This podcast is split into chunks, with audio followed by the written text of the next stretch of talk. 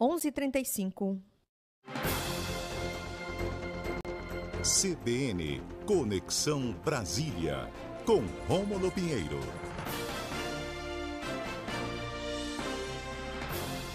Bom dia, Rômulo, bem-vindo. Bom dia, Tati. Bom dia, Salgado. E acompanhando o doutor falando aí, esses três dias podiam começar hoje, hein? pois é, só que se a gente for Essa é fazer é a, a, conta, ó, hoje quarta, né? Quarta, quinta, sexta, já vem o fim de semana de novo, então vai ter que dar uma organizada aí nessa vida para poder uh, fazer essa acontecer essa reparação tão necessária para nossa saúde. Bom, Rômulo, a nossa conversa hoje vai girar em torno dessa volta aí, né, pós-carnaval. O judiciário se prepara para as decisões do primeiro semestre em Brasília. O que é que você destaca para gente? Pois é, Tati. Geralmente a gente começa sempre imaginando que aqui no Brasil as coisas só começam a partir do carnaval mesmo, né? E isso nós temos aí, nós tivemos aí antes desse carnaval importantes julgamentos lá aqui no Supremo Tribunal Federal sobre uma questão importante da matéria tributária. Nós tivemos também decisões importantes para aquele pessoal que está devendo os outros, sabe? Eu não sei se vocês conhecem pessoas devendo as outras aí, mas hoje, o STF, é, a semana anterior, o STF já decidiu que pode ser apreendida a CNH, na verdade, suspensa a CNH e passaporte em processo em que as pessoas não paguem suas dívidas. É claro que isso é uma questão bem é, em, últimas, últimos casos, que o juiz vai poder fazer isso, mas já tem aí uma previsão do STF dizendo que o juiz pode mandar, assim como o Código de Processo Civil é, prevê, suspender CNH, carteira de habilitação, passaporte, etc. Então, isso foi uma decisão que mexeu aí bastante nas últimas semanas né, com as pessoas, não só aqui em Brasília, mas no país inteiro. A gente está divulgando isso, muita gente ainda não sabe desse julgamento, mas o, o primeiro semestre de 2023 vai começar de fato a partir de agora aqui no Supremo Tribunal Federal, com temas importantíssimos. Muito embora aqueles temas mais espinhosos é, que estavam esperando o julgamento agora não vão acontecer. A presidente Rosa Weber não pautou é, julgamentos importantes para esse primeiro semestre, como a discussão do marco temporal sobre terras indígenas, não incluiu o juiz de garantias, que é aquele juiz específico para a fase das investigações, do inquérito policial, não colocou também a questão da descriminalização do aborto, a questão da LGPD, proteção de dados, também não foi incluída, porque são temas muito espinhosos, são temas que demandariam uma, uma análise aprofundada da corte durante vários e vários meses, e essa questão dos atos, atos antidemocráticos vai essencialmente ganhar mais corpo nesse primeiro semestre, alguns julgamentos, algumas posições por essa razão, então, a ministra resolveu é, optar por uma pauta mais leve para que, eventualmente, caso surjam esses casos mais complexos desses atos antidemocráticos, que possam ser colocados em pauta sem prejudicar os demais andamentos. A ministra Rosa Weber, muito agilmente, trouxe para esse primeiro semestre temas não tão espinhosos assim, esperando que, eventualmente, tenha necessidade de algum julgamento de casos mais profundos. E aí, Tati Salgado, só que a gente sempre comenta isso, é, que se passa aqui tem muito reflexo na vida do cidadão comum de todo o uhum. país. Uhum. E isso é o que nos importa. Nós tivemos, então, nós temos a previsão, depois de muitos anos, do julgamento da questão do FGTS. Para quem tem aí, é o caso de muitas pessoas que estão nos ouvindo aqui agora, aquela questão da, da composição dos valores do, do FGTS que foram feitos desde muito tempo por índices que não acompanham a inflação. Então, quem tem dinheiro parado lá no FGTS acaba perdendo o valor econômico dele porque a correção não é adequada. E o STF vai se posicionar a respeito disso. Há uma previsão aí de uma, uma um julgamento favorável para, para nós, é, é, contribuintes em geral, ou correntistas de contas de FGTS. Isso é um tema que vai abrir agora julgamento. Mas, não somente isso. Nós tivemos, nós teremos também ainda a questão do monopólio dos Correios, se só os Correios poderão fazer esse, essa questão do serviço postal. Nós temos importantes julgamentos com relação ao piso salarial dos agentes de saúde, essa questão da equiparação. Nós temos também é, previstos agora para abril a questão dos acessos de provas através de, de celulares de investigados.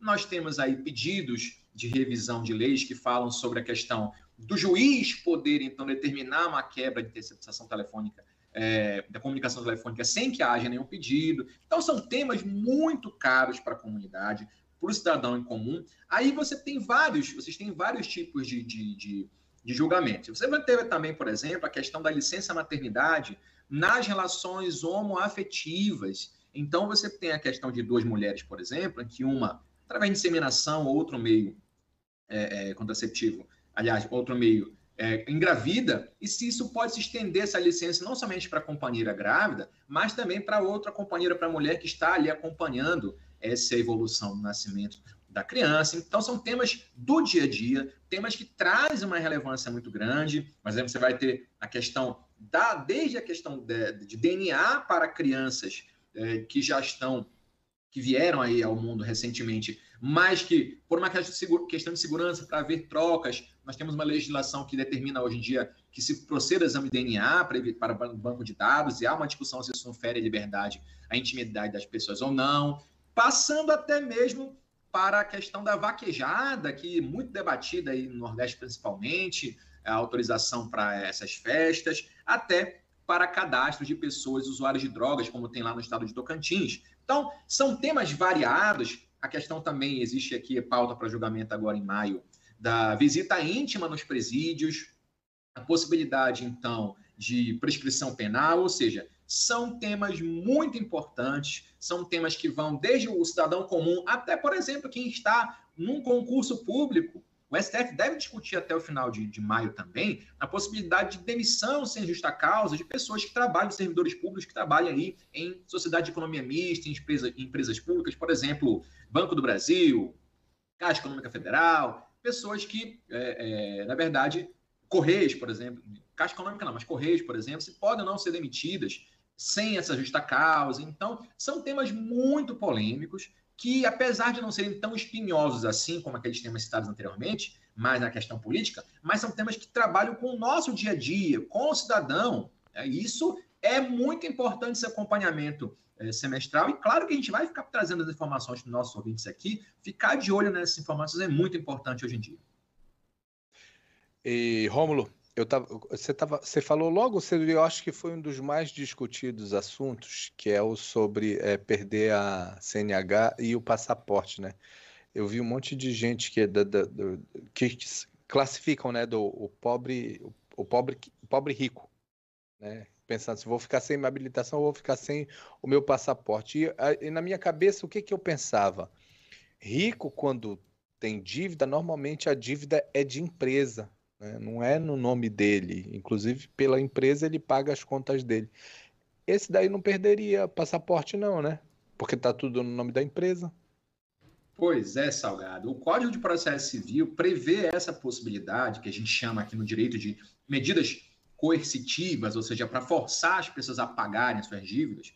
É, e havia uma discussão se o juiz poderia fazer isso ou não, ou seja, poderia cumprir o que está lá no código, determinar a suspensão do poder de dirigir, não seria nem a cassação, mas sim uma suspensão dessa, desse poder de, de, de e também suspensão do uso do passaporte. E aí, uh, o que fica claro pelos ministros decidiram é que essas medidas são tomadas em último caso. Neste caso que você citou da empresa, ou seja, aquele aí que tem uma empresa e faz, a empresa deve, o devedor é a empresa. Então, essas medidas não poderiam ser aplicáveis às empresas, e sim aos seus diretores. Mas no direito, Salgado, nós temos uma situação em que acontece aquilo que a gente chama de desconsideração da personalidade jurídica. Ou seja, em alguns casos específicos nos quais o juiz decide isso, é, o, o, a dívida da empresa, o patrimônio do sócio passa a responder por isso. E quando houver esses casos especificamente, não é automático, né? Mas quando houver acontecer isso, aí nesses casos, em últimas situações, o juiz também pode suspender a habilitação e o passaporte do dono da empresa, do diretor da empresa. Mas são medidas em último caso, ou seja, quando não foi possível encontrar nenhum patrimônio mais desses devedores, e aí sim o juiz poderia fazer isso. É claro que isso não se estende a quem trabalha profissionalmente com habilitação, ou seja, pessoal lá do aplicativo, taxistas, caminhoneiros, isso, claro, nunca vai poder acontecer, porque aí é o meio de subsistência né, da pessoa. Mas é, são coisas, e isso que, a gente quer chamar a atenção, que são do nosso dia a dia, são do dia a dia das pessoas comuns. Eu falo até mesmo porque você tem situações e a ministra Rosa Weber veio lá da Justiça do Trabalho, né? E ela busca esses temas trabalhistas também, trouxe para a pauta.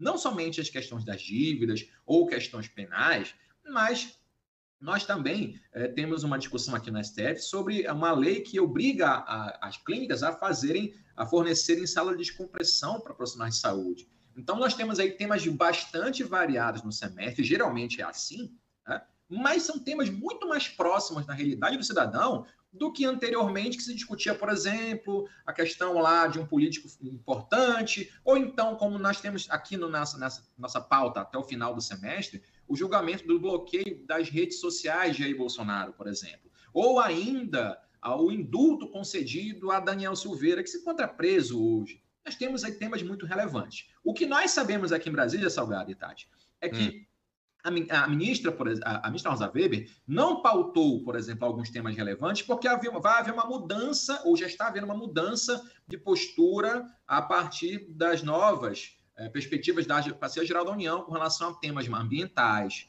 com temas rurais, e essas mudanças, esse famoso revogaço do governo atual dos, é, do, do, das leis e decretos anteriores, pode então levar ao Supremo nem analisar, porque vai perder o objeto, ou seja, aquilo que é discutido hoje no Supremo, por exemplo, a questão da Mata Atlântica e a questão da aplicação do Código Florestal. Vocês terem uma ideia hoje, o Código Florestal não é aplicado em todos os biomas, porque aqueles considerados como biomas específicos, como Mata Atlântica, por exemplo, o Código Florestal não se aplica. Então, isso foi chegar ao Supremo também. Se o governo atual entender que isso, que essa política, ela não é, ela não é aplicável, não deve ser mudado, então isso nem vai ser julgado pelo Supremo, perde seu objeto. Então, a ministra, muito inteligentemente, aguarda uma posição do governo, do Poder Executivo, de revogar essas questões que estão em discussão no STF e liberou a pauta para temas que envolvam mais o interesse do cidadão comum, como a gente está vendo aqui, muitas e muitas informações que são relevantes ao dia a dia. Nossa, aqui de Brasília,